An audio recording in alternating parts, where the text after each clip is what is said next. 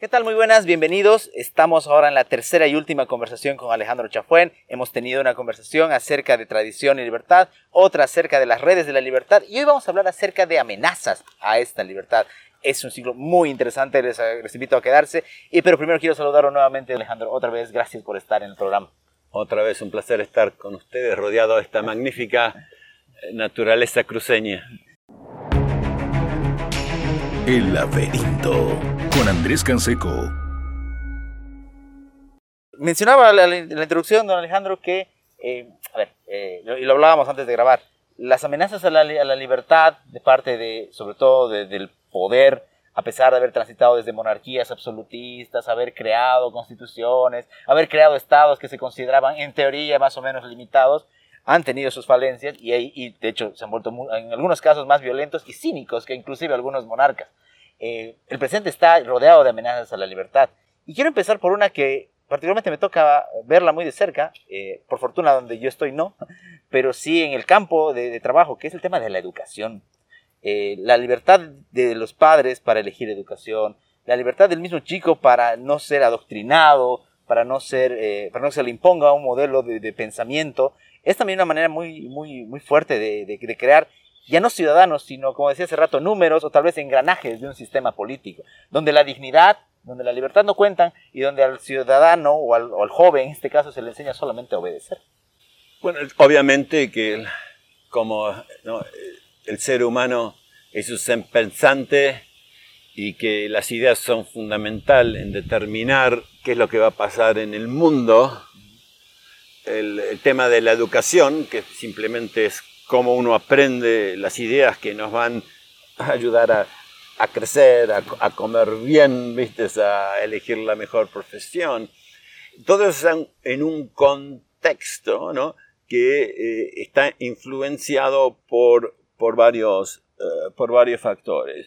Antes de ir al tema de educación, me preguntaste los desafíos que enfrentamos hoy. El primero, yo creo, y es un desafío desde el inicio del ser humano, cuando empieza a pensar qué es lo que es, es el tema de eh, er, qué es la persona humana. Y las ideas erróneas sobre la persona humana, lo que en el estudio de la persona humana o la, antropología, es el, punto esencial de todo estudio que involucre al hombre, desde la economía, ¿viste? la sociología, la política, eh, la, la, la ciencia política. Y eh, para mí no hubo nunca más, tanto más daño que el error de la antropología y de la, la visión del hombre marxista, uh -huh. que pensaba que cambiando las condiciones materiales uh -huh. íbamos a crear un, un, hombre nuevo. Un, un, hombre nuevo. Así que las erróneas concepciones de la persona, ahora no, locuras, ¿no? como que eh, no podemos definir lo que, es, eh, lo que es una mujer y cada persona puede decidir eh, qué es, quién es ella. Yo defiendo totalmente la libertad eh, política económica y la, la, que la persona se llame lo que ella quiere. Pero hay dos tipos de libertad. Una es la libertad metafísica, la libertad eh, real completa, que es actuar de acuerdo a nuestra verdad. Los, los cristianos a veces nos guiamos por lo que dice la Biblia, eh, ¿no? conocer la verdad y la verdad eh, te hará libre. Pero a muchos de mis amigos liberales, y grandes intelectuales. Y bueno, pero esa libertad, eh, eh, mira, no es suficiente o, o, no me importa mucho a veces, dicen, porque uno puede ser libre eh, de esa forma en una cárcel. Como Jimmy Lai, este empresario que está preso en, en, China, o el obispo Araujo en Nicaragua, Félix Marayaga en Nicaragua, gente luchando por la libertad, no han cometido ningún crimen, pero espiritualmente saben que están en lo correcto. No y que eh, la convicción. Hasta pero la libertad económica y política que defienden más a veces los liberales eh, es la libertad de cada uno de nosotros de tratar de usar lo nuestro los que, para lograr nuestros fines. Pero es la libertad de los adultos de tratar de lograrlo. Eh, yo pienso que si uno quiere tratar de utilizar una bicicleta para ir a la luna, uno tiene el derecho de hacerlo. Si uno piensa que le va a hacer bien tomar, quiere tomar alcohol porque se siente bien, es perfecto. No digo es perfecto, me parece correcto. Yo tomo, tomo bebidas alcohólicas. Pero más allá, es totalmente un travesti de la idea de libertad, decir que el ejercicio de la libertad, cuando va en contra de nuestra naturaleza, nos libera. El, imagínense a un joven que sube al piso 20 de un, de un edificio, toma mucho alcohol, y yo defiendo esas libertades de ir al edificio, tomar alcohol, de abrir la ventana y decir, si él quiere decir, bueno, soy un pájaro, voy a volar, y se tira borracho, y dice, ¡ay, qué libre que soy! No es libre, es un pobre adicto desgraciado. Y entonces, eh, para mí, la, aventura y el tema educacional esencial que tenemos que aprender a veces los que estamos sobre todo en formación, en educación política, es que las dos virtudes eh, estas son esenciales. La libertad espiritual y adecuada a la verdad de la persona humana y la libertad política económica de los adultos tiene ir, tienen que ir de la mano, porque cuando van separadas tenemos grandes problemas. Ahora, el tema de la educación es, es esencial. Eh, la principal unidad educativa es la familia. El, em, y el, eh, hay un libro que escribió Carol Wojtyla, que fue luego Juan Pablo II, creo que Harvard le dio el, doctorado honoris causa por el libro La persona actuante. Esto, si lo lees, no lo vas a poder creer. Cuando tiene que hablar de solidaridad, ¿sabes qué ejemplo da de solidaridad? Oponerse a la educación pública. Si, si solidaridad no es ir de la mano de lo que dicen los sindicatos o el gobierno, porque en ese momento, obviamente, en, la, Polonia comunista lo que se impregnaba es esa idea colectivista del hombre moldeado eh, por los medios de producción y que va a llegar un momento dado que vamos a estar en el paraíso terrenal gracias al comunismo. y, por eso debía hasta que sacrificar su vida en un campo de Por eso, pues, y más que paraíso terrenal, nos dieron el infierno en la tierra y siguen promoviendo, ¿no? Eh, eh, eh, a unos más rápido como Venezuela, de los países más ricos de Latinoamérica, más rápido cayendo en la pobreza, y países como Argentina cayendo gradualmente eh, con gran mayoría de la población en, la pobreza, con políticas colectivistas. Así que el tema educacional es esencial.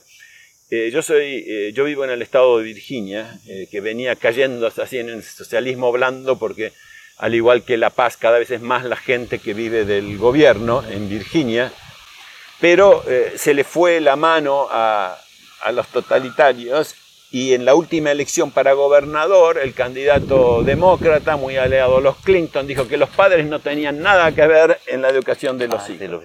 Y como incluso en las zonas así que siempre votan más para la izquierda, eh, se le estaba enseñando toda esa doctrina, viste, de que eh, cualquiera puede elegir su sexo, que el chico joven eh, puede, de, ¿no? de 7, 8 años ya puede pedir drogas para tratar de cambiar de sexo.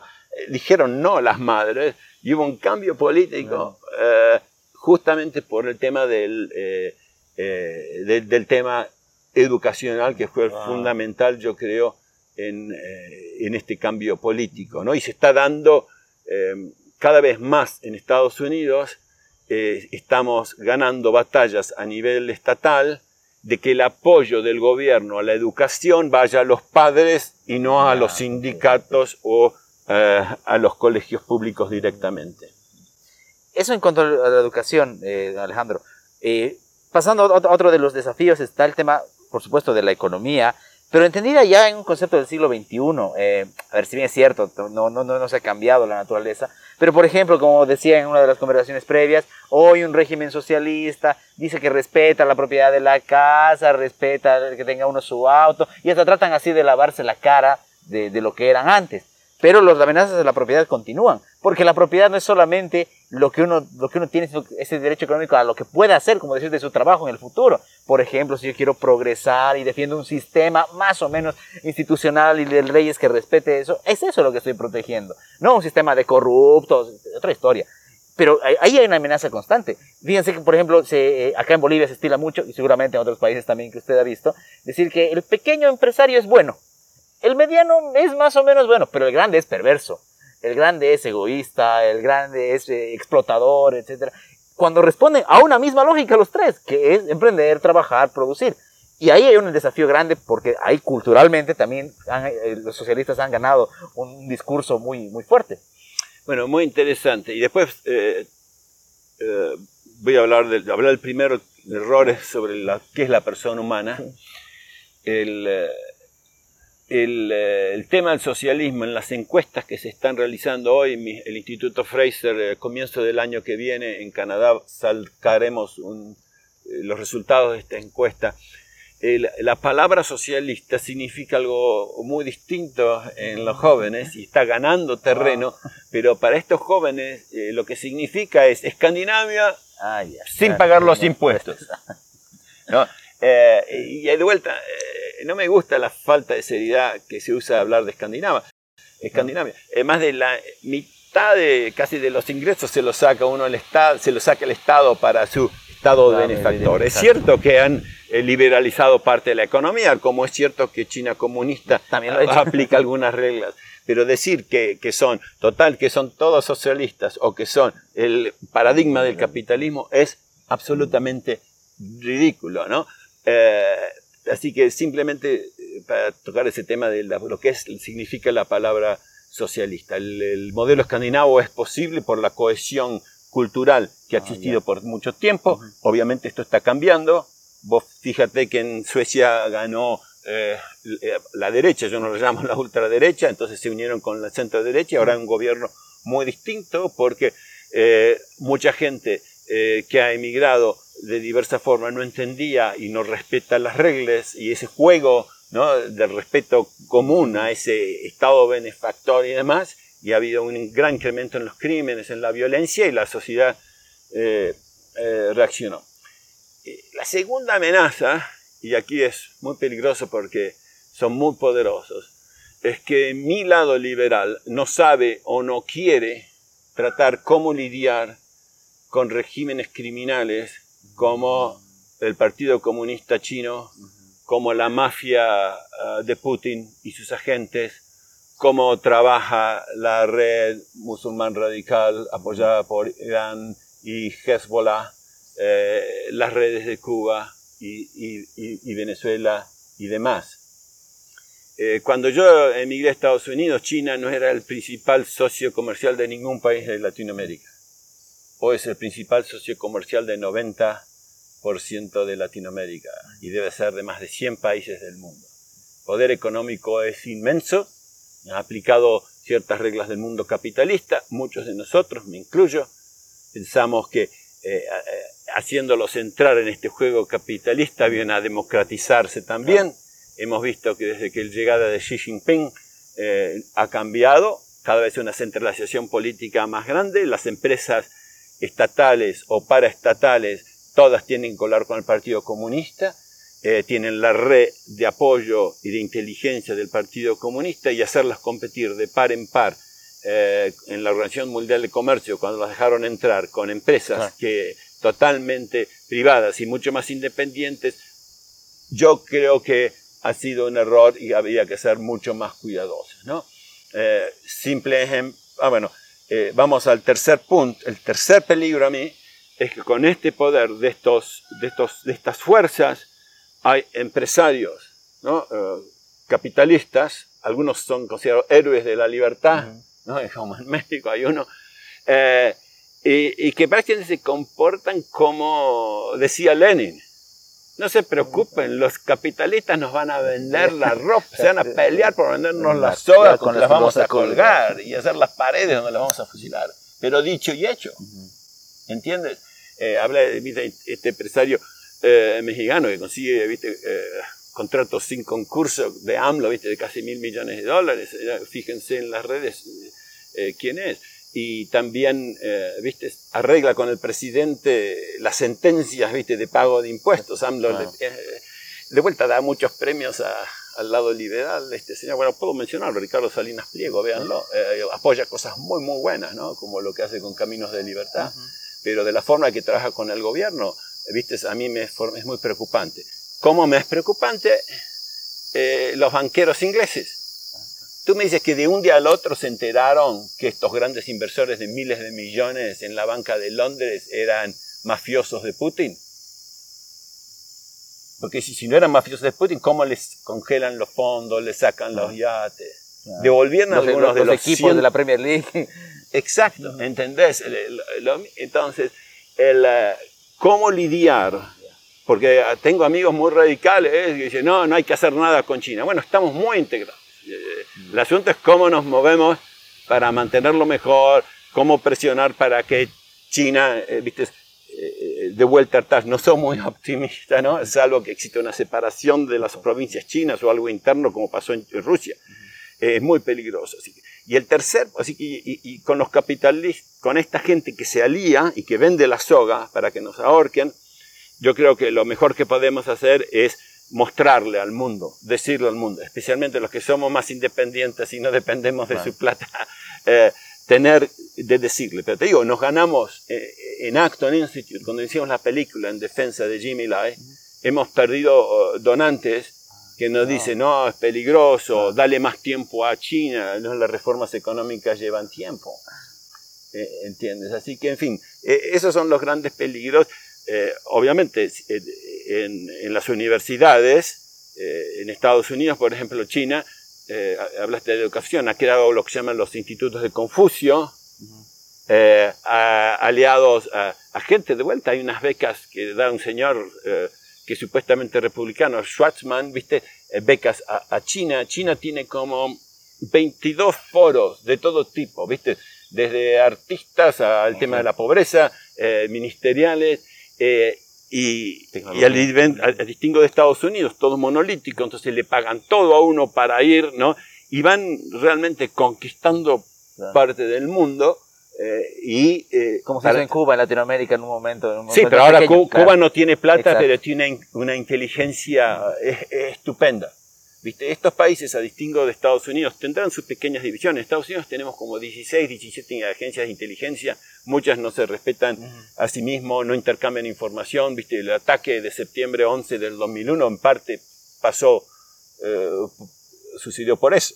¿no? Porque, entonces, Em, tenemos varias amenazas para la libertad, eh, pero de vuelta, hoy en día yo puedo ir a cualquier, no sé si ya lo dije, porque he estado en tantas entrevistas desde que llegué, yo puedo hablar de cualquier tema económico en cualquier universidad, colegio, hasta izquierdista. Puedo hablar de impuestos, más altos, más bajos, de aranceles, más altos, más bajos, de emisión monetaria. No pasa nada. ¿no? Incluso, viste, de, de empresas privadas públicas o pero en el momento que empiezo a hablar, viste, que hay vida de la especie humana en ambiente materno, viste, o familia o demás, ahí es cuando viene la cancelación. Y te dicen conservador. Yo, en un gobierno, por ejemplo, ¿no? Puedo dar subsidio a paneles solares, no pasa nada. Puedo hacer subsidios al arte, no pasa nada. Puedo subsidios a tal industria de tal cual, no pasa nada. ¿Viste? Bueno, quizás no me gusta. Pero en el momento que empiezo a subsidiar la, la unidad básica, que es la familia, porque pensamos que estaba castigada de forma injusta por cómo están los poderes del mundo, te dicen fascista, totalitario. Bueno, yo prefiero un mundo con casi sin Estado, ¿viste? Pero eh, tengo amigos que les gusta, como a mí, eh, la naturaleza y algunos quieren crear más incentivos para que pueda existir más verde. Yo estaba en el Comité de Cuidado Ecológico del Estado de Virginia. Me fascina la naturaleza, pero prefiero hacerlo todo con el sector privado. Pero no me rasgo las vestiduras, eh, ¿viste? porque es un incentivo como, como, como cualquier otro y eso lo tiene que determinar cada sociedad civil ¿no? de acuerdo a cómo ellos ven sus, sus desafíos. Pero no hay perfección en este mundo, ni en las personas, ni en los líderes, ni en los intelectuales, ni en los gobiernos. Y para el final me quiero quedar, eh, Alejandro, con una de, las, de, los, de los desafíos o amenazas a la libertad más duras para mí, que es el que se pone uno mismo, por miedo, por seguridad, o por una falsa sensación de seguridad, renunciar a la libertad. Mencionábamos antes de grabar el caso de lo que pasó en 2020 con las cuarentenas, pero no es el único caso. El, caso en el que le dicen, no, no, estás bien así, ¿para qué vas a cuestionar? No te arriesgues. ¿Para qué vas a decir eso?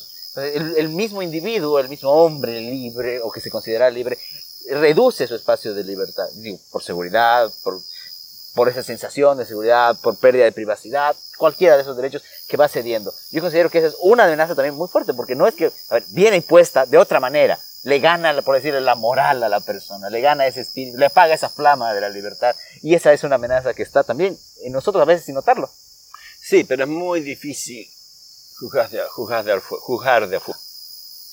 las cosas pasan por cuatro cosas. Yo tengo un modelito que explico todo por ideas, porque el ser humano es una persona con las ideas y pienso que, bueno, que tomando, eh, bueno, el, tomar agua, el acto humano es el acto inteligente, la acción humana. El acto humano lo compartimos con los animales. Estoy respirando, tomando agua, eh, pero la acción humana se mueve, tiene un propósito, se mueve por ideas.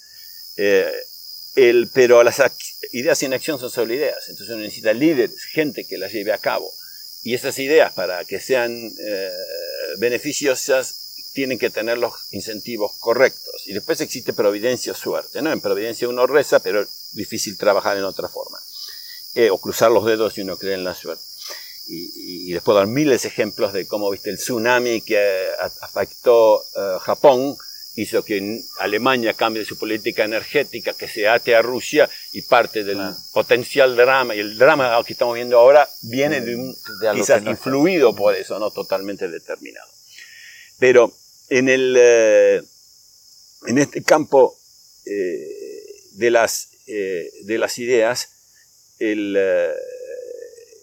el, y de los incentivos, yo honestamente hay ciertas cosas que no digo porque uno dice, no, uno no, no, va a escupir en el plato donde uno va, va a comer.